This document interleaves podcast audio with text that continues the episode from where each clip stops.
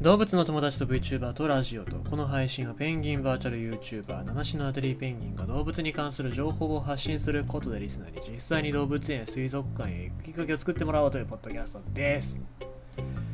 あのスターフライヤー北九州のスターフライヤーっていう飛行機が北九州から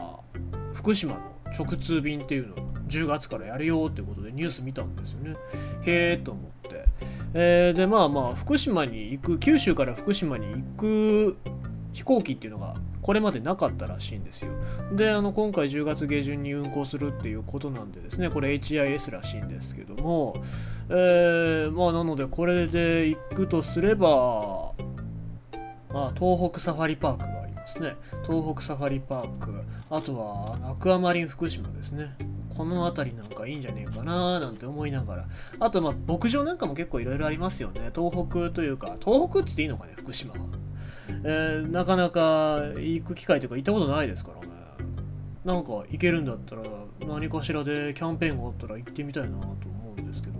キャンペーンないかね。なんかね先着何人とかやったらもうこうかなとか思ったりしますけどね。まあそれまでにいろいろと落ち着いてればいいかなとは思いますけどまあそれまではちょっと様子見で、えー行きたいと思いますのでまたしばらく先ですかね旅に行くっていうのは。まあ旅には行けませんけども子供たちってどうやって過ごしてるんでしょうね夏休み。っていうか夏休みももう終わりますけども、まあ、そんな夏休みの体験で悲劇が起きたというそういうお話をしたいと思います。アメリカザリガニを水路に放流。外に流れた自然体験の主催者謝罪。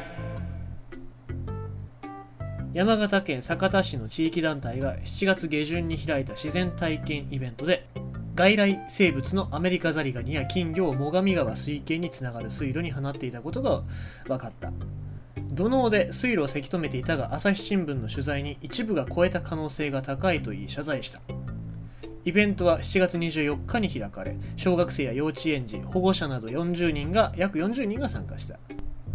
生き物のつかみ取りを体験してもらうためのもので川で捕まえた魚などを用意していたプールの中に放ったほか店で購入したこのなんか変だね。店で購入したアメリカザリガニ数十匹や金魚40匹を水路に放ったという。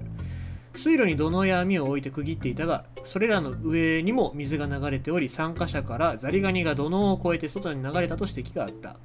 イベントは2003年頃に始まったが水路内に生き物を入れたのは初めてだったという。その様子を撮影した動画が8月上旬に SNS 上に上がると批判的な意見が多く寄せられた。で専門家は放流のリスクを指摘ということで、えー主催団体の代表代行は子供たちに捕まえてもらい残りもスタッフが回収したつもりだった。私以外のスタッフ全員が初参加で不慣れだった。外来種の放流はあってはならないことで私の監督が行き届いてなかったと話し謝罪した。